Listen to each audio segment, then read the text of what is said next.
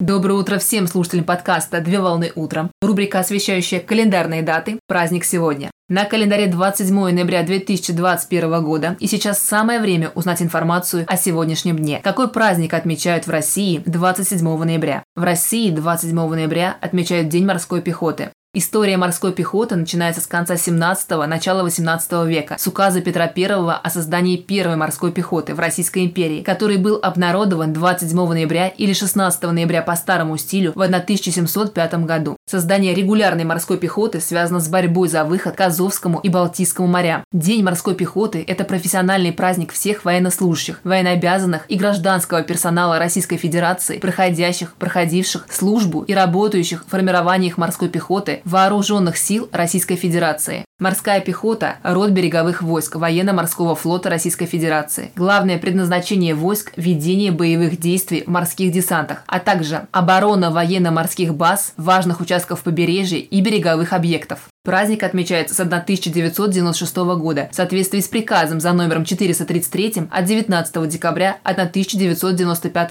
года, установленным главнокомандующим военно-морского флота Российской Федерации. В этот день поздравления принимают матросы, сержанты, офицеры и генералы, а также слова благодарности адресуются ветеранам и нынешним военнослужащим соединения морской пехоты. Поздравляю с праздником! Отличного начала дня! Совмещай приятное с полезным! Данный материал подготовлен на основании информации из открытых источников сети интернет.